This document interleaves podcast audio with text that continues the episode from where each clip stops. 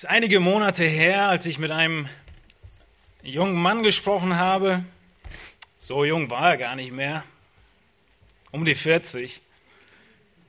Er war schon einige Jahre in dem Betrieb, in dem er gearbeitet hat. Und er kannte noch den Firmengründer, den wirklichen Chef, den Mann, der alles aufgezogen hat und dieses fast schon nicht mehr mittelständische Unternehmen geleitet hat. Unter ihm hat er gelernt, unter ihm hat er gearbeitet, unter ihm hat er die Arbeitsmoral gelernt. Und jetzt kommt sein Sohn und löst ihn ab.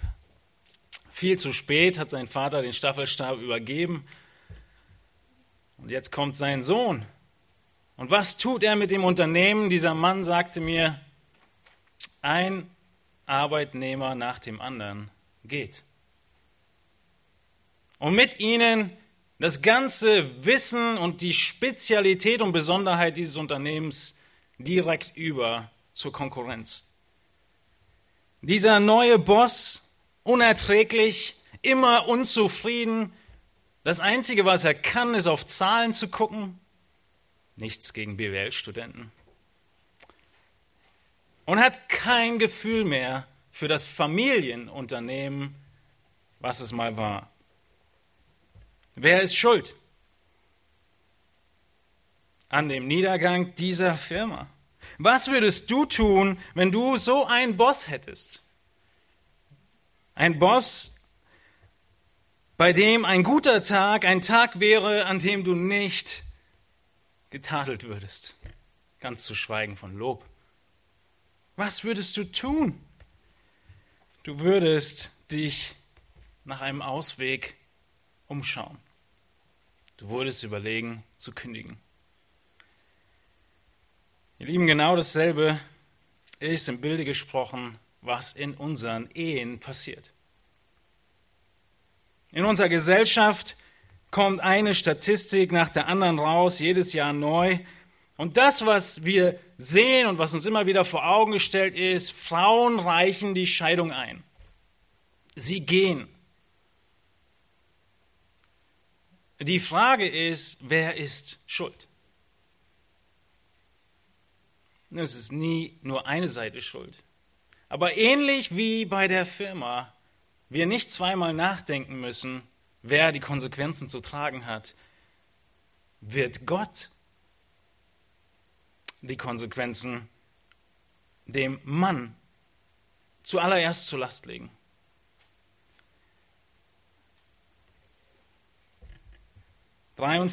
Prozent der Scheidungsanträge werden von Frauen gestellt und 39 von Männern. Das sagt nichts darüber aus, wie die Ehe lief und als ob Frauen irgendwo schuldiger daran wären. Gott sieht das anders. Gott, er sieht den Mann als das Haupt, als den Leiter. Und wir haben zwei Wochen jetzt darüber gesprochen, wie die Rolle der Ehefrau aussieht, die Christus ehrt. Und fangen heute mit dem Ehemann an. Wir sprechen über die Warnung, was wir nicht zu tun haben. Ähnlich wie bei der Ehefrau. Wir haben uns erst angeguckt, was Unterordnung nicht bedeutet und dann angeschaut, was es bedeutet. So schauen wir uns heute an, was Leiterschaft nicht bedeutet und was Leiterschaft tatsächlich bedeutet. Nächste Woche, so Gott will. Es geht nicht nur um die Ehemänner, genauso wie es bei Unterordnung nicht nur um Ehefrauen geht. Ein Thema, was uns alle angeht, christliche Werte. Und heute ist der Untertitel Verbitterung, das Gift für die Ehe. Das ist die Zusammenfassung von Gott zu deiner Warnung für dich als Ehemann, was du nicht tun solltest, was Leiterschaft nicht ist.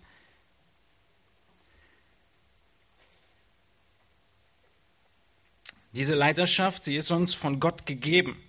Diese Leiterschaft ist uns gegeben und Gott gibt Adam seine geliebte Eva. Wir haben uns in den letzten Wochen schon viel damit beschäftigt und im letzten Jahr noch mehr, als wir in 1. Mose 2 und 3 die Predigten gehört haben. Und Gott geht in 1. Mose 2 und 3 von der Leiterschaft des Mannes aus. Er befiehlt sie nicht. Es ist interessant, weder in Kolosser 3, noch in Epheser 5, noch in 1. Mose 3 oder in 1. Korinther 11, all die Stellen, die wir in den Wochen uns immer wieder mal angeschaut haben, findet ihr den Aufruf, ihr Männer leitet eure Frauen. Gibt's nicht. Der Mann ist der Leiter. Punkt. Das setzt Gott voraus und das setzt er voraus, weil er entsprechende Ordnung in der Schöpfung hinterlegt hat. Und er hat ihm eine Gehilfin geschaffen, die ihm entspricht. Sie ist ihm auf Augenhöhe. Sie ist nicht weniger wert, sie ist auf Augenhöhe mit dem Mann, aber in einer anderen Rolle. Und die Leiterschaft von Adam, sie zeigt sich in Gottes Frage an Adam. Ähnlich wie in dem Beispiel der Einleitung. Wer ist schuld? Der Arbeitnehmer ist gegangen. Er hat gekündigt. Eva, sie hat abgebissen. Wen knüpft Gott sich vor? Adam. Seht ihr, wie Gott die männliche Leiterschaft voraussetzt und als gegeben erklärt? Er ist derjenige, der zur Rechenschaft gezogen wird. Was antwortet Adam, nachdem Gott ihn ruft?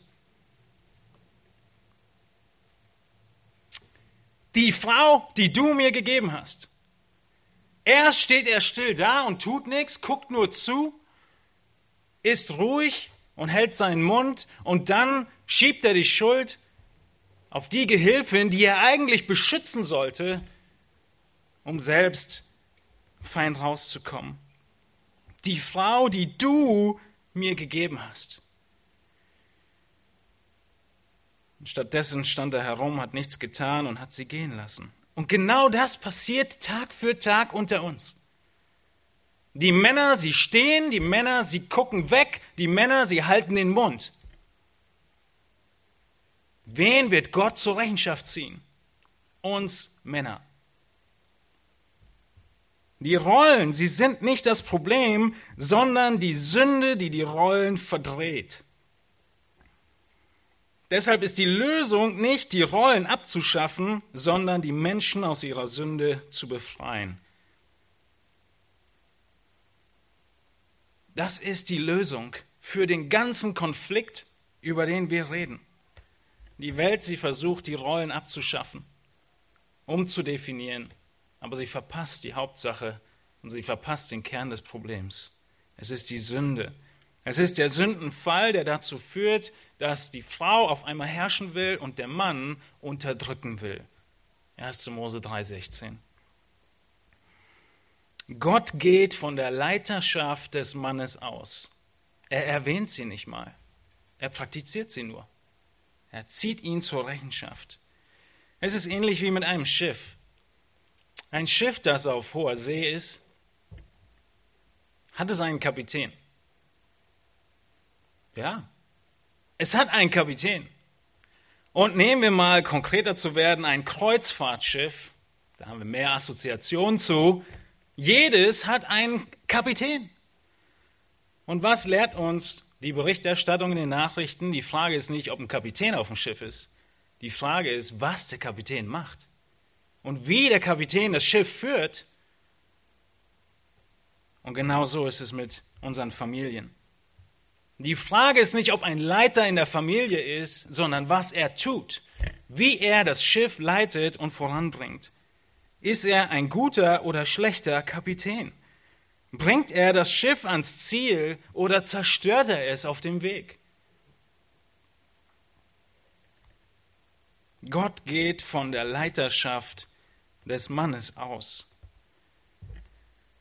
Und der Auftrag an den Mann, der nächste Woche deutlicher beleuchtet wird, ist die Hingabe Christi zu imitieren. So wie Christus sich der Gemeinde hingegeben hat und sich für die Gemeinde aufgeopfert hat, so soll der Ehemann sich hingeben und aufopfern für seine Ehefrau. Das ist der hohe Auftrag für ihn und seine Familie. Das, was Christus für uns getan hat, für jeden von euch und für jeden, den er rettet. Christus hat es für enorm viele getan. Er hat sich aufgeopfert. Das verlangt Gott von dir, lieber Ehemann, nur in Bezug auf eine einzige Person auf dieser Welt. Was er selbst vorgelebt hat für Abermillionen von Menschen, sich hinzugeben, erwartet er von dir in Bezug auf eine Person in dieser Welt. Nicht jedes Gemeindemitglied, nicht jeden Arbeitnehmer, den du neben dir hast, Kollegen, nicht jeden Menschen auf dieser Welt, nicht deine Kinder, deine Frau. Deine Frau sollst du aufopfernd lieben. Und das schauen wir uns nächste Woche an. Der Bund, den du geschlossen hast, den hast du nur mit deiner Frau. Und dieses Bild von Christus und der Gemeinde benutzt Gott im Hinblick auf die Frau. Wir müssen unsere Leiterschaft leben. Wir können nicht davon wegkommen. Gott befiehlt sie noch nicht mal, er geht davon aus. Und er zieht uns zur Rechenschaft. Das ist der erste Aspekt der Beobachtung, bevor wir überhaupt den Text gelesen haben. Wir haben letzten Wochen schon erläutert, dass dieser Text in Kolosser 3 beinhaltet, dass der Mann ein Leiter ist. In Kolosser 3 lesen wir nochmal die drei Verse, über die wir in diesen Wochen sprechen. Kolosser 3 ab Vers 17 und heute jetzt bis Vers 19. Paulus schreibt, und was immer ihr tut in Wort oder Werk, das tut alles im Namen des Herrn Jesus und dankt Gott dem Vater durch ihn. Ihr Frauen ordnet euch euren Männern unter, wie sich gebührt im Herrn.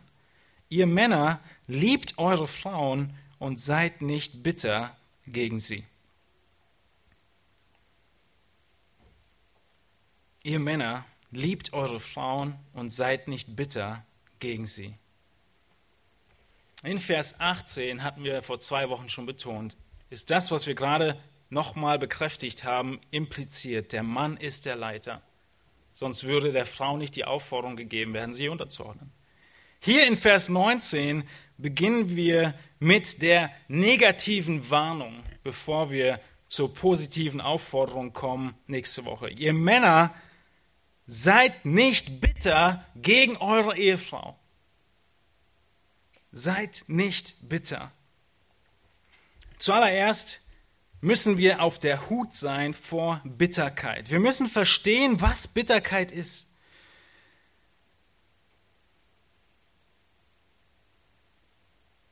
Es ist äußerst interessant und bemerkenswert, dass Paulus in diesem Brief, in dem er alles kurz fasst, deswegen sind die Predigten umso länger, das zu erläutern, in diesem Brief, wo er alles kurz fasst, eine einzige Warnung an uns ausspricht.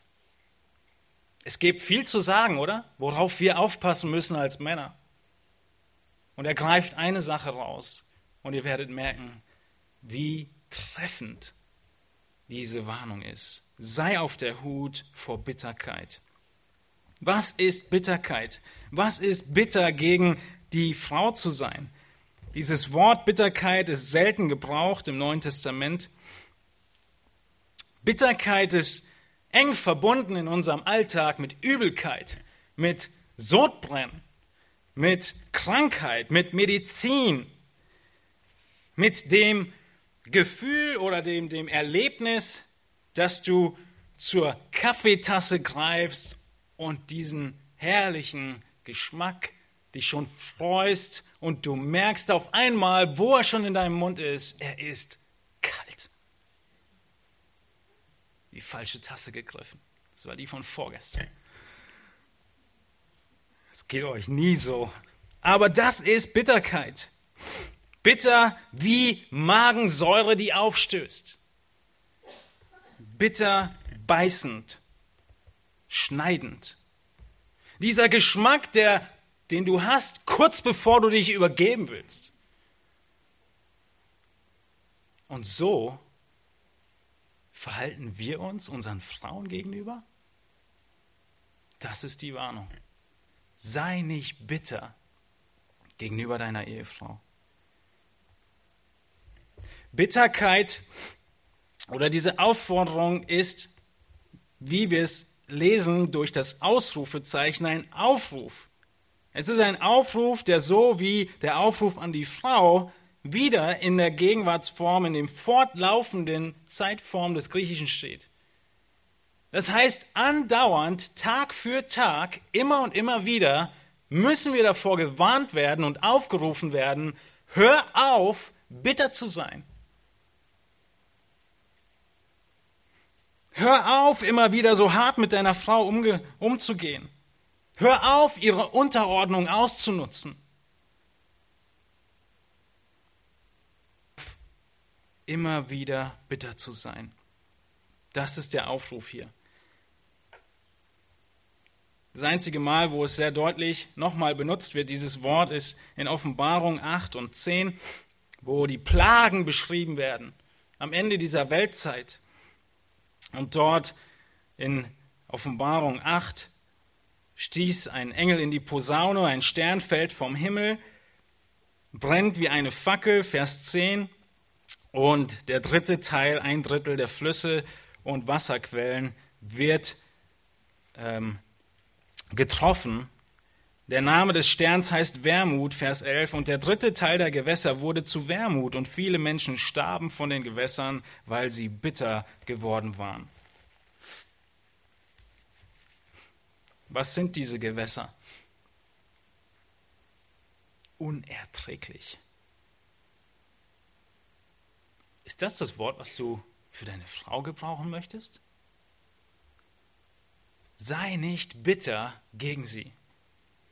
Genau dasselbe Bild in Offenbarung 10. Noch besser verglichen.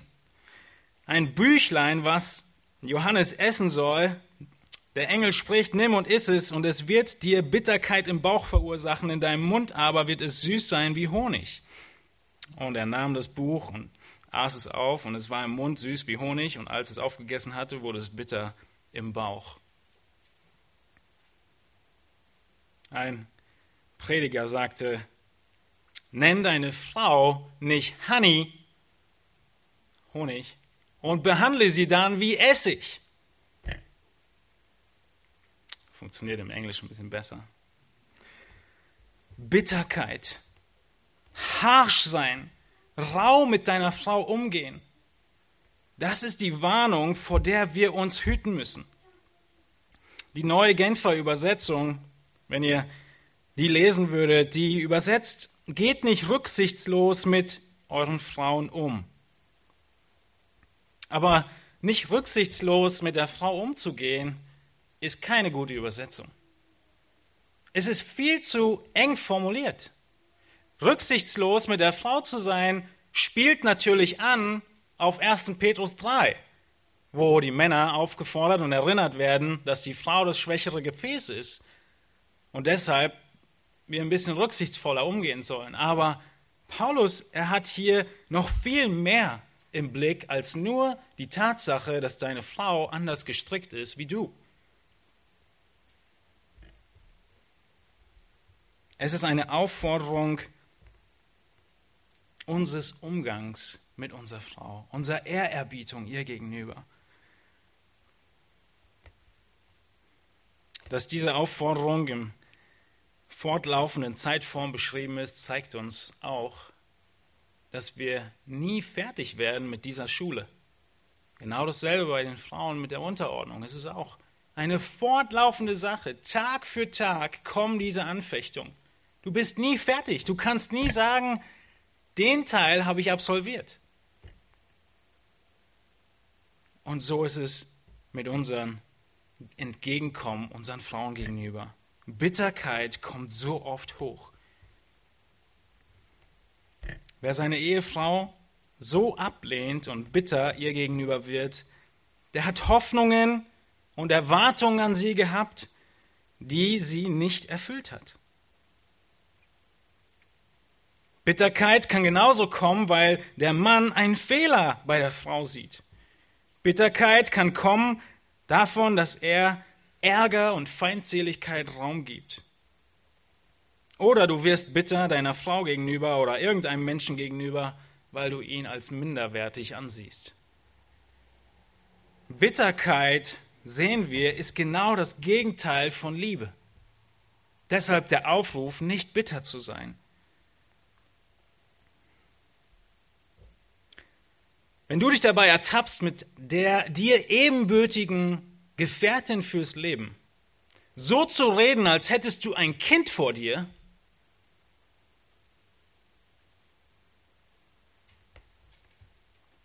dann bist du bitter ihr gegenüber. Dann behandelst du sie als minderwertig. Dann denkst du, sie ist dein Dienstmädchen. Das ist die Warnung. Sei nicht bitter gegen sie.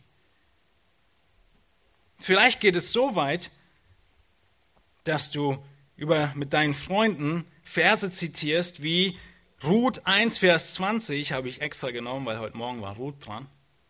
Naemi sagt, nennt mich nicht Mara, denn der, nennt mich Mara, denn der Allmächtige hat es mir sehr bitter gemacht. Hoffentlich seid ihr nicht ganz so weit.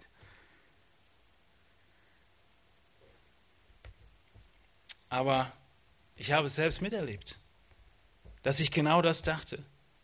Mann mit Doppel-N, so kannst du doch nicht mit deiner Frau reden als wenn es das Dienstmädchen wäre. Das ist nichts, was irgendwo irgendwelche Leute machen. Hör auf. Das ist der Aufruf Gottes. Und eine weitere Tatsache ist nicht nur, dass es in unserem Umfeld vor auftritt, sondern dass es schon immer aufgetreten ist.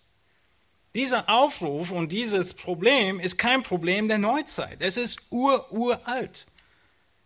Und es kommt aus 1. Mose 3,16.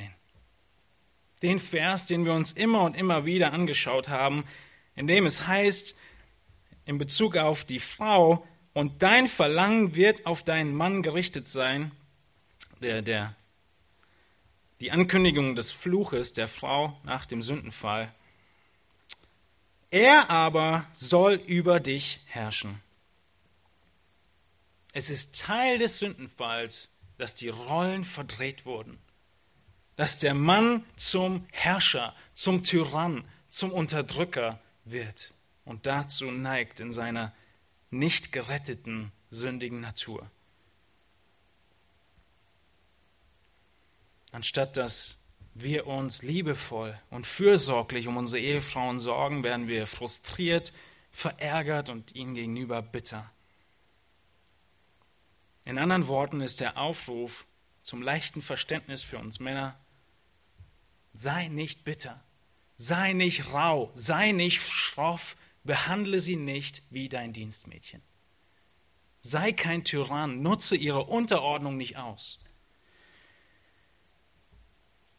Wir müssen wissen, dass diese Sünde Tag für Tag uns vereinnahmen will, um zu erkennen, dass wir gegen sie kämpfen und wie wir gegen sie kämpfen.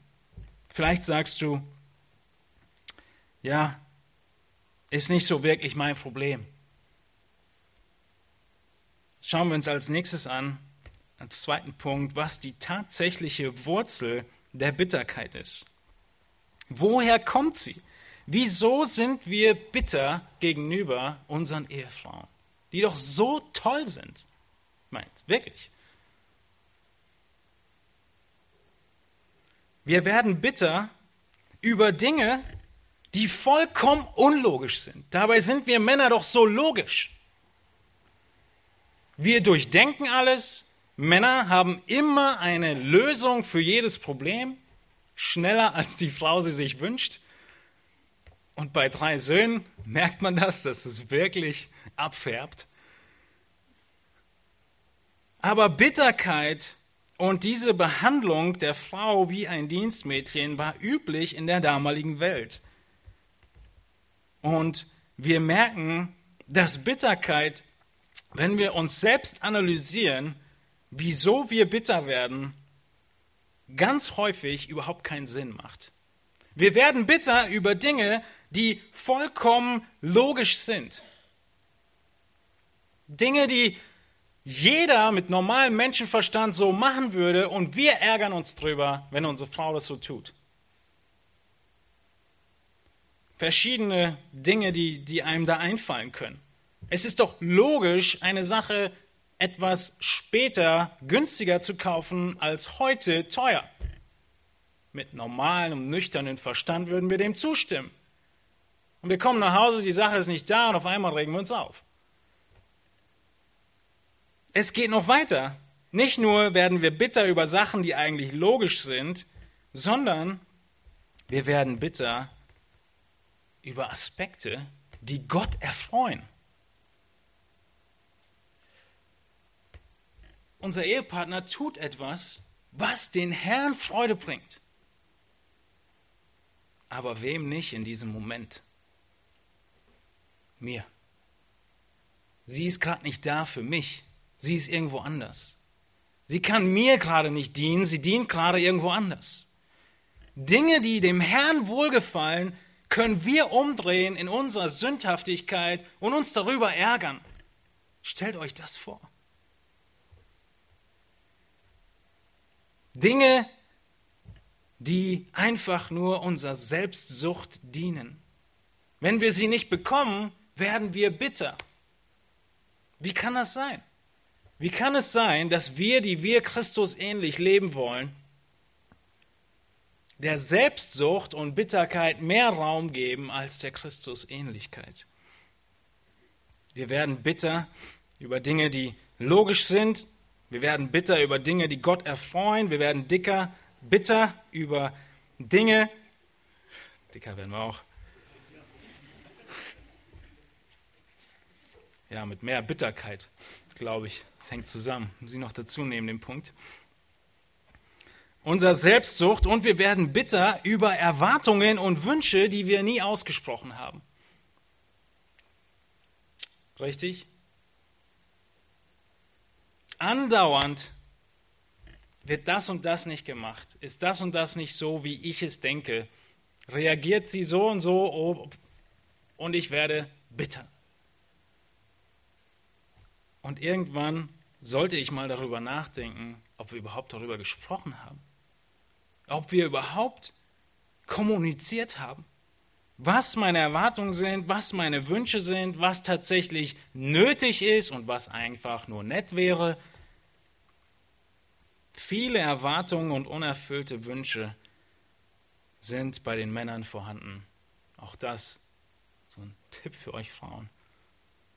Und ihr Männer, wir müssen reden. Wir reden wenig und wir müssen mehr reden. Weil wenn wir nicht reden, dann können wir auch nicht erwarten, dass unser uns liebender Ehepartner irgendwie darauf eingeht. Wir müssen Zeit haben zum Reden. Wenn du nicht redest, dann wirst du bitter über Dinge, die du nie angesprochen hast. Das ist vollkommen unlogisch. Stell dir vor, dein Boss, dem du dich unterordnen musst, er sagt dir nie, was er erwartet. Das ist doch vollkommen unzufriedenstellend. Du kannst nie das tun, was du tun möchtest. Du willst doch so arbeiten, wie er es gerne sieht. Aber wenn er es nicht kommuniziert, ist es frustrierend für dich. Genauso geht es unseren Frauen, wenn wir nicht kommunizieren. Das heißt, die tatsächliche Wurzel von Bitterkeit ist unsere Selbstsucht, unsere Selbstliebe, unser Ego, unsere Bequemlichkeit, unsere Was hab ich davon Mentalität. Das ist die Wurzel unserer Bitterkeit gegenüber einem Menschen, der in Anführungsstrichen nichts dafür kann oder sogar gottgefällig lebt. Diesem Denken müssen wir den Kampf ansagen. Wie sieht Bitterkeit aus? Wir wissen, was Bitterkeit ist. Wir wissen, wie sie sich, welche Wurzel sie hat, unsere Selbstsucht. Und wie sehen die Früchte aus von Bitterkeit? Vielleicht sagst du immer noch, ich bin nicht bitter. Dann schauen wir uns an, was die Früchte sind. Wie zeigt sich denn Bitterkeit? Um dann zu sehen, ich bin bitter. Warum bin ich bitter? Weil ich selbstsüchtig bin und dann mit Gott einzustimmen und zu sagen, du hast recht, ich tue Buße. Wie zeigt sich Bitterkeit? In zwei oder drei Kategorien. Bitterkeit zeigt sich in Taten oder in Worten und teilweise in Gedanken. Gedanken gehen immer voraus den anderen beiden. In Taten oder Worten. Wie zeigt sich Bitterkeit in Taten? Die größte Bitterkeit in Taten zeigt sich in jeglicher Form von häuslicher Gewalt. Häusliche Gewalt, so ein Begriff, wo jeder denkt, das trifft auf mich nie zu. Habe ich nichts mit zu tun. Es ist häusliche Gewalt, dieser Begriff in unserer Gesellschaft, dafür, was 1. Mose 3,16 sagt. Der Mann wird über dich herrschen. Es ist das ganz bewusste Druckmachen von dem Mann gegenüber der Frau. Von Beleidigungen, von Erniedrigung, von irgendeinem Isolieren der Frau, vom Geld einbehalten, vom mangelndem Vertrauen, vielleicht sogar körperliche Gewalt. Einschüchterung auf irgendwelche Art und Weise, Drohungen, all das ist Bitterkeit in höchster Form, in Taten. Aber Bitterkeit in Taten, sie drückt sich auch ganz, ganz einfach aus in den alltäglichen Dingen. Bitterkeit im physischen drückt sich aus, wenn du deinem Ehepartner die ganz normalen alltäglichen Zuneigungen entziehst. Wenn du gehst oder nach Hause kommst, gibt es keinen Kuss mehr. Strahlen im Gesicht, wenn du zur Tür reinkommst, weiß ich nicht, wann das zum letzten Mal war. Deine Hand um ihre Schulter, einfach nur zeigen, dass du sie wertschätzt, ist Bitterkeit in Taten, wenn sie fehlt. Oder dieses typische Bild vom Mann und der Frau, die zusammen Fahrrad fahren. Unser Urlaub war geprägt von viel Fahrradfahren und man sieht viele Fahrradfahrer und viele Pärchen. Viele Pärchen Ü50. Was ist das klassische Bild? Ihr kennt's. Genauso beim Spazierengehen. Beim Spazierengehen ist er 50 Meter voraus. Beim Fahrradfahren 200. Das ist mangelnde Liebe und ein Zeichen von Bitterkeit in Taten. Was drückt er aus, indem er da vorne läuft und die ganze Zeit immer so ein bisschen nach hinten guckt und ja, wir waren noch zusammen spazieren. Er drückt aus, kannst du nicht ein bisschen schneller gehen? Er drückt mangelnde Liebe aus. Und da merken wir, Bitterkeit, sie klopft an unsere Tür. Sie ist überall da. Und wir Männer, wir denken, wir sind so toll. Bitterkeit in Taten, Bitterkeit in Worten drückt sich aus in verschiedenster Form. Und ich glaube, da ist jeder Mann ein bisschen unterschiedlich. Der eine hat eine lose Zunge und er drückt es oft in Worten aus. Es kommt einfach gleich raus, was er denkt. Der nächste drückt es nicht in Worten aus, der drückt es eher in Taten aus, die aber zeigen, was er denkt. Und dieses Mittelglied sind dann unsere Gedanken, die letztendlich bitter sind gegenüber unseren Frauen. In Worten warnt uns die Bibel so häufig davor, wie zerstörerisch die Kraft der Zunge ist. Du kannst mit deinen Worten jemanden vollkommen zerstören. Die Sprüche sind voll davon. Sprüche 16, 27. Ein nichtswürdiger Mann gräbt Unheilsgruben und auf seinen Lippen brennt es wie Feuer. Sprüche 21, 23. Wer seinen Mund und seine Zunge behütet, der behütet seine Seele vor mancher Not. In diesem Sinne, halt deinen Mund. Im anderen Sinne, fang an zu reden und kommuniziere. Aber nicht in kleinmachenden Worten.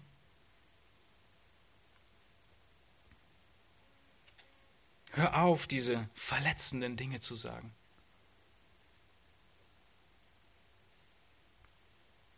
Jakobus spricht davon in Kapitel 3.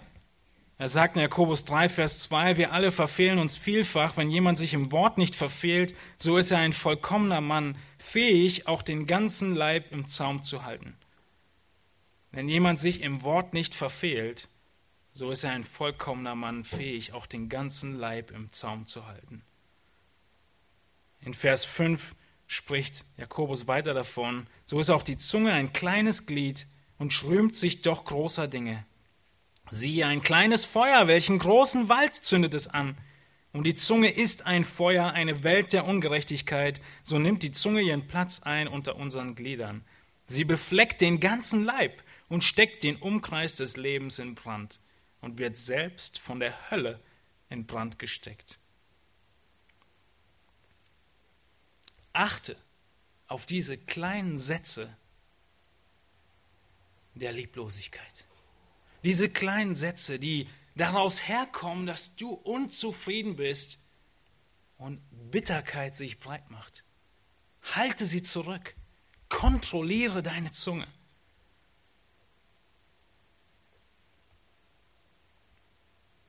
Deine Worte, sie werden einen Riesenunterschied machen. Die Sprüche haben noch einige Verse mehr davon. Sprüche 15,4 als letzten eine heilsame Zunge ist ein Baum des Lebens, ist aber Verkehrtheit an ihr, verwundet sie den Geist. Du kannst den Geist deiner Ehefrau brechen. Mit keiner einzigen Bewegung deiner Hand, nur mit deinen Worten. Achte auf deine Worte, Bitterkeit in deinen Worten. Bitterkeit in Taten, Bitterkeit in Worten und Bitterkeit in Gedanken. Eigentlich das, was dem zugrunde liegt. Die ersten Gedanken, wenn du eine Situation siehst und erkennst und du merkst, es ist nicht so, wie du erwartet hast und die Bitterkeit, sie drückt hinein. Das sind deine Gedanken. Welche Reaktion kommt dann aus dir raus? Stellen wir uns die Frage, was kommt aus Christus heraus, wenn Dinge nicht so laufen, wie er geplant hat? Funktioniert bei ihm nicht so ganz, aber wie geht Christus mit dir um, wenn du ihm nicht entsprichst? Er ist reich an Erbarmen um seiner großen Liebe willen mit der er uns geliebt hat, als wir, die wir tot waren durch Übertretung, mit dem Christus lebendig gemacht wurden. Wir sind aus Gnade errettet. So geht Christus mit meinem zu kurz kommen um. So geht Christus mit meinem Versagen um. Was tust du mit deiner Frau? Was machst du in dieser Situation, wo die Bitterkeit kommt? Diese Situation, in der dieser unerwartet schreckliche Geschmack von Magensäure in deinem Mund sich befindet. Und du dachtest, der leckere Kuchen kommt. Was machst du in Situationen, die schwierig sind? Du erinnerst dich daran, was Christus mit dir macht. Du klammerst dich an Christus. In Hebräer 4 heißt es, wir laufen zu ihm zum Thron der Gnade, um rechtzeitig Hilfe zu bekommen. Wir laufen zu ihm und sagen, Herr, hilf mir, so zu handeln und so zu reagieren, wie du reagierst auf all meine Unzulänglichkeiten. Machen wir uns nichts vor. Unsere Frauen sind nicht vollkommen. Machen wir uns nichts vor. Wir sind voll von Fehlern und Macken. Wir reagieren, wie Christus mit uns umgeht, wenn wir Fehler machen. Bevor wir überhaupt an ihn geglaubt haben, ist Gott reich an Erbarmen und hat eine große Liebe für uns, mit der er uns geliebt hat, als wir tot waren. Epheser 2, Vers 4 war das. Was machst du in Situationen, wo du eigentlich zu Recht bitter wirst?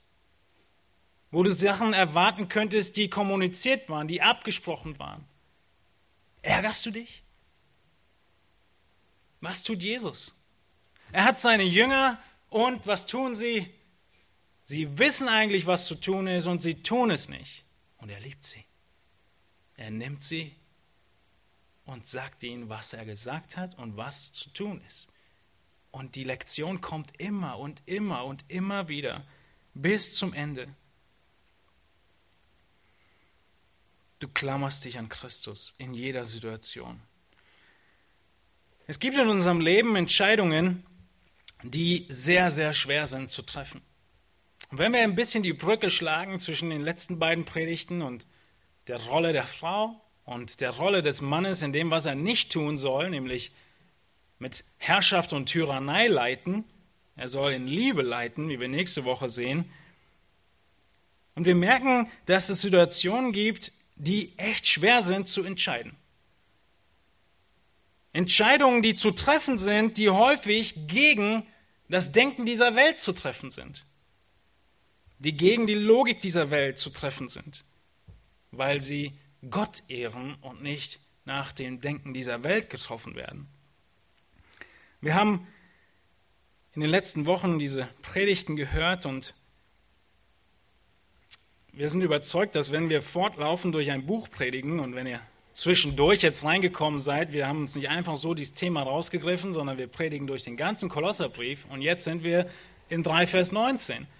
So sind wir überzeugt, dass Gott diese Predigten zu diesem Zeitpunkt auch beabsichtigt für uns als Gemeinde. Und es war schön zu hören, letzte Woche, dass ein Pärchen sagte, beziehungsweise in dem Fall der Mann mir sagte, dass sie die Predigt gehört haben und sie auch vor einer sehr großen Entscheidung stehen, einer sehr schwierigen Entscheidung mit vielen Konsequenzen. Eine Entscheidung, die getroffen werden muss. Und er sagte, Sie hat gesagt, ich will dir eine Gehilfin sein. Entscheide du. Und das ist herrlich zu hören. Wie Christus ähnlich, wie Christus ehrend, wie Gott vertrauend, wie glaubensgehorsam diese Schwester reagiert. Aber was kommt jetzt? Die Frage und die Entscheidung in ihrer Gewichtigkeit hat sich kein bisschen verändert. Sie liegt vollkommen auf ihm. Er muss jetzt allein entscheiden. Und er kann jetzt in Bitterkeit leiten oder in Liebe leiten. Das konnte er vorher schon. Er hätte entscheiden können, bevor sie diesen Satz sagt. Er wartet. Und wir sehen, dass liebevolle Leitung ohne Bitterkeit von Jesus gezeigt wird. Liebevolle Leitung in enorm schwierigen Entscheidungen. Erinnert ihr euch an Jesu Liebe seinen Jüngern gegenüber? Einige Anwendungen, die ich mit euch auf euch, euch hinweisen möchte, euch Männer, aus Johannes 13 bis 17. In Johannes 13 beginnt Jesus sein letztes Treffen mit seinen Jüngern. Und welche Entscheidung ist zu fällen? Die Entscheidung, ob er ans Kreuz geht. Die Entscheidung, ob er sie verlässt und stirbt. Diese Entscheidung steht im Raum. Was tut Jesus? Wie geht er mit seinen Jüngern um und leitet sie liebevoll? Und ich glaube, es sind eine Menge Prinzipien, die wir erkennen können für liebevolle Leitung ohne Bitterkeit. Denn die Jünger, die haben es nicht verstanden. Sie mussten sich unterordnen. Aber was tut Jesus?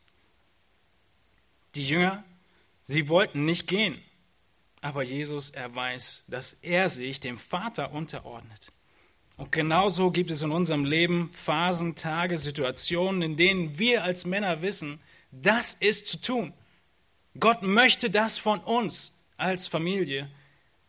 Und wie drücken wir das durch oder wie leiten wir mit Liebe? Das Erste, was wir erkennen in Johannes 13 bis 17, ist, dass dieser Weg, den Jesus geht, ein Weg ist, der in allererster Linie ihn als Leiter bis aufs äußerste fordert. Wer hat hier wirklich zu leiden? Jesus. Er steckt immer mehr ein. Es geht nicht darum, dass die Jünger alleine sind. Das ist eine Kleinigkeit im Vergleich dazu, dass Jesus ans Kreuz geht und für unsere Sünden stirbt. Christus, er trifft die Entscheidung nicht aus dem Blauen heraus, sondern weil er ganz genau weiß, was der Wille, Wille Gottes ist. Und so muss der Mann wissen, was der Wille Gottes ist und Entscheidungen erkennen, verstehen und entschlossen verfolgen. Wie tut Jesus das?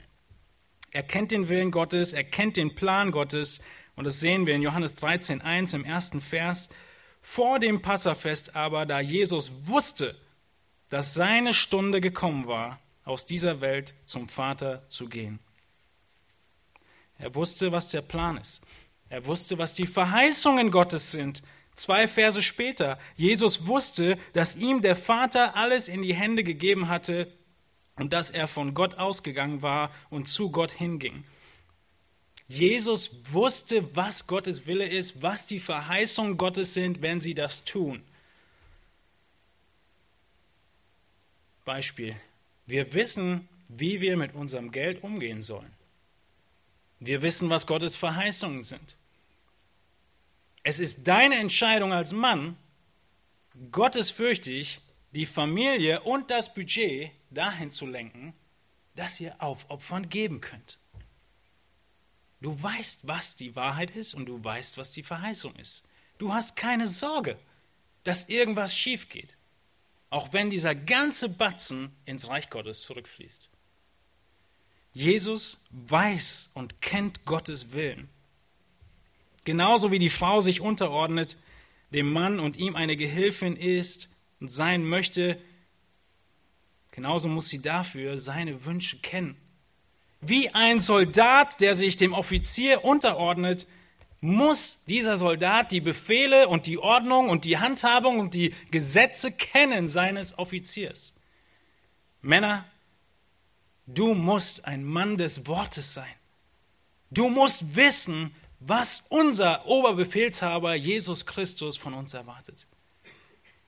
Wenn wir das wissen, dann können wir als erste Voraussetzung in Liebe leiten.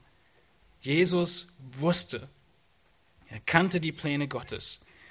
Und er wusste sie schon lange und hat sie ganz, ganz langsam den Jüngern nahegebracht.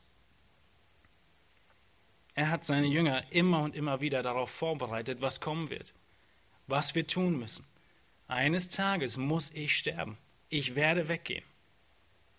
Eine langsame Vorbereitung, langmütig, gnädig, immer wieder erinnernd, nicht von heute auf morgen ins kalte Wasser geschmissen. Christus, er geht geduldig und langmütig vor und im zweiten Teil von, 13, von Johannes 13.1 heißt es, wie er die Seinen geliebt hatte, die in der Welt waren, so liebte er sie bis ans Ende. Durchgängig hinweg liebt er sie und kümmert sich um sie. Was tut er noch? Er dient den Jüngern unabhängig von ihrem geistlichen Zustand. Egal wie sie reagieren, Christus dient ihnen. Woran sehen wir das? Er dient nicht nur den Elfen, sondern er dient den Zwölfen. Er dient genauso Judas in der Fußwaschung. Er kniet sich genauso hin. dem, dessen Herz erkennt, dass er ihn nicht liebt, er dient ihm genauso. Kein Unterschied. Kein Unterschied. Sein Dienst, seine Fußwaschung, die er den Jüngern gibt, hat als Ziel die geistliche Reinheit. Dieses Ziel werden wir in Epheser 5 nächste Woche weiter erkennen. Das Ziel des Dienstes des Mannes an der Frau ist ihre geistliche Reinheit, ihr Wachstum. Christus nimmt seine Wünsche und seine Stellung zurück und wird ein Diener in der Fußwaschung. Was tut Jesus noch, indem er diese schwierige Entscheidung äh, äh, vorbereitet? Er liebt und sorgt voraus. Er sorgt voraus. Jesus weiß, dieser Schritt ist enorm schwierig, aber er sorgt voraus. Er sagt nicht, wir gehen jetzt hier diesen Schritt und ich sterbe jetzt und dann schauen wir mal. Er weiß ganz genau, was passieren wird. Er sorgt voraus und er sagt in Vers 2, Kapitel 14, im Haus meines Vaters sind viele Wohnungen. Habt keine Angst. Ich gehe weg, aber ihr seid nicht alleine.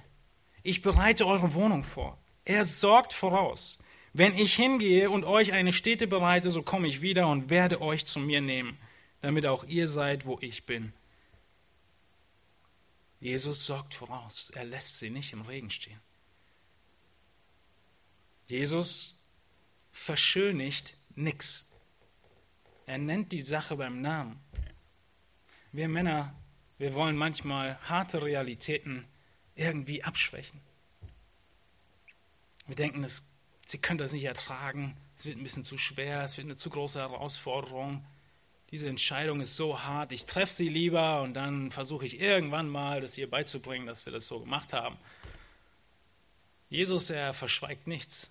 Er nennt die Realität beim Namen. Es wird schwer werden. Vers Kapitel 16, 33. Dies habe ich zu euch geredet, damit ihr in mir Frieden habt. In der Welt habt ihr Bedrängnis, aber seid getrost, ich habe die Welt überwunden.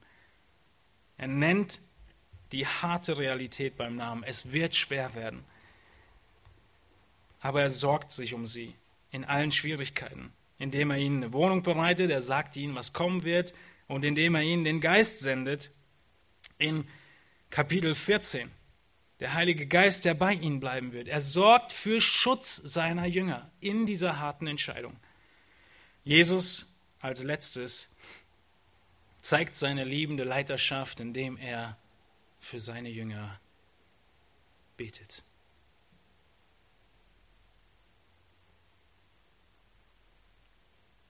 Jesus tut, was er kann. Und er betet, als könnte er nichts. Der Christus ehrende Ehemann tut alles in seiner Macht Stehende und er betet, als könnte er nichts. Kent Hughes sagt in dem Buch Mann mit Profil, setzen Sie sich im Gebet etwas mehr für Ihre Frau ein, als nur mit einem Herr, segne die gute alte Margarete in allem, was sie tut.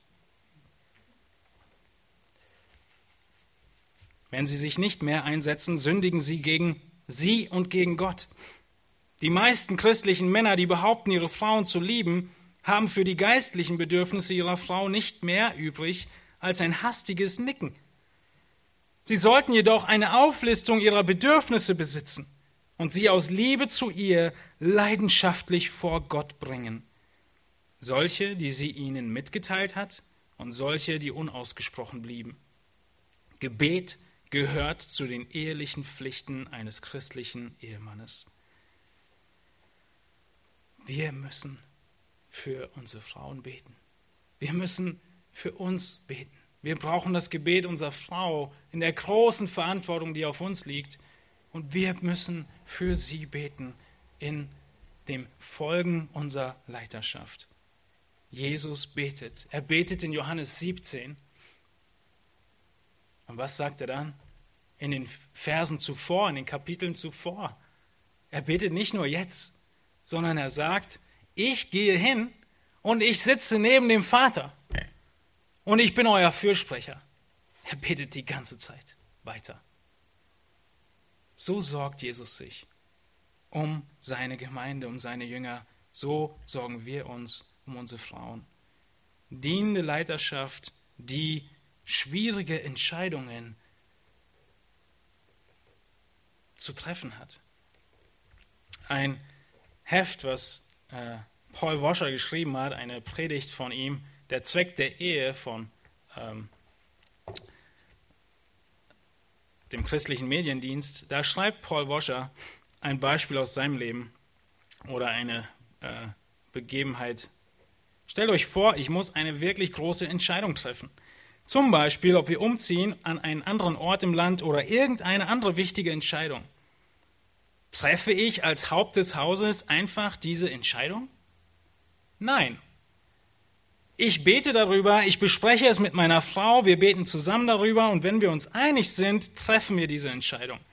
Aber stellt euch vor, ich rede mit meiner Frau darüber und wir beten zusammen darüber und sind uns nicht einig. Treffe ich dann als Haupt des Hauses einfach diese Entscheidung? Nein. Wenn meine Frau mit irgendetwas nicht übereinstimmt, dann schrillen bei mir alle Alarmglocken. Also werden sie und ich so lange darüber reden und beten, bis wir uns einig sind. Aber was ist, wenn wir uns nicht einig werden und die Entscheidung getroffen werden muss? Dann ist es meine schreckliche Verantwortung, die Entscheidung zu treffen. Und es ist ihre Verantwortung, sie zu respektieren. Wenn ich richtig gelegen habe, dann sollte ich nicht zu ihr gehen und sagen, siehst du, ich hab's dir doch gesagt. Und wenn sich im Nachhinein herausstellt, dass ich falsch gelegen habe, dann sollte sie das auch nicht tun. Die Entscheidung muss getroffen werden. Ich muss sie treffen. Begreift ihr, was für eine schreckliche Verantwortung das ist? Wenn ich meine Familie anführe und ich liege falsch, dann muss ich mich vor dem Thron Gottes verantworten.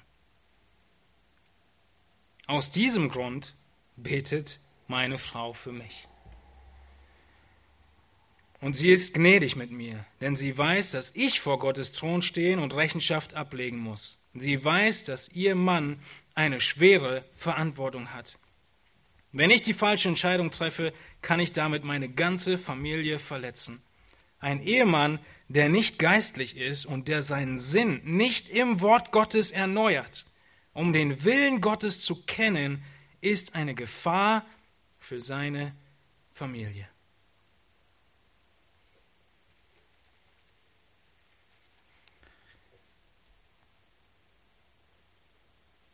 Wir werden zur Rechenschaft gezogen.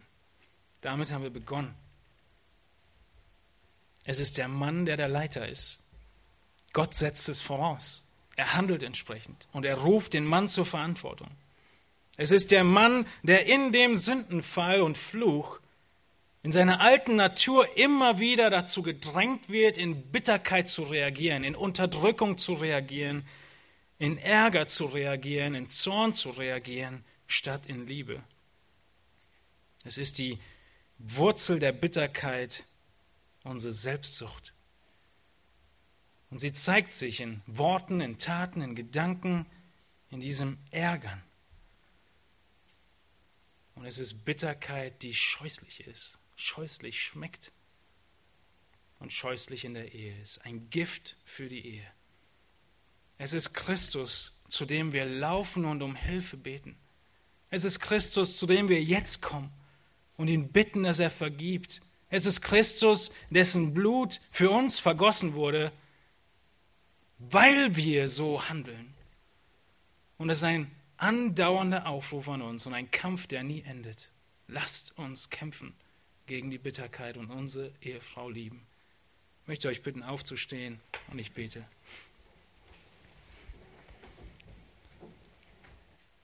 Herr, wir wollen uns an dein großes Opfer erinnern. Wir wollen uns daran erinnern, wie groß deine Gnade ist dafür, dass du uns befreit hast von diesem Zwang und dieser Sklaverei in dieser Bitterkeit unseren Frauen gegenüber zu reagieren. Du befähigst uns durch deinen Geist in uns zu handeln und zu reagieren, wie du reagierst, wenn du mit uns umgehst. Wie du uns gnädig bist, wie du langmütig bist, wie deine Barmherzigkeit uns sprachlos macht.